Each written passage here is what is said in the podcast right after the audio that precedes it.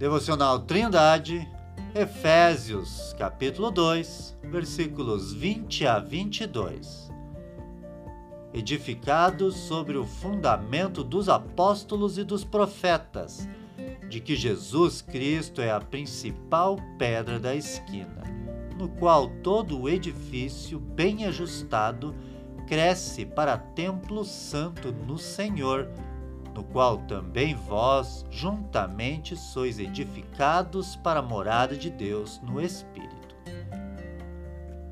Nos versículos anteriores, Paulo falou sobre os gentios também poderem ser salvos pela fé em Jesus. Assim, aqueles irmãos de Éfeso já não eram chamados estrangeiros e nem forasteiros mas concidadãos dos santos e da família de Deus. Agora, o apóstolo explica sobre o fundamento no qual esta família está edificada. Todo edifício deve ser construído sobre uma fundação sólida. Caso contrário, tal construção pode facilmente cair diante das intempéries da vida. De forma análoga, Paulo diz que a igreja, a família de Deus, está firmada em Jesus Cristo. Ele é a pedra angular que estabelece o fundamento e firma toda a construção.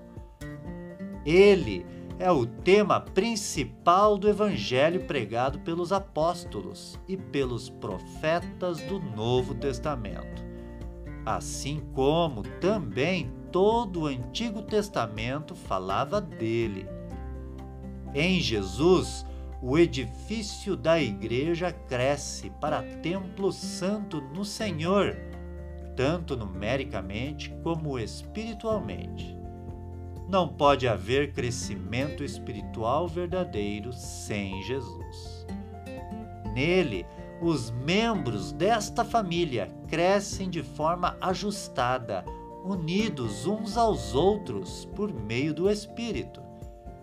Apenas em Jesus é que uma pessoa que está em trevas passa a ser chamado filho de Deus e ser morada do Espírito Santo. E somente em Jesus ele pode ser edificado e usado.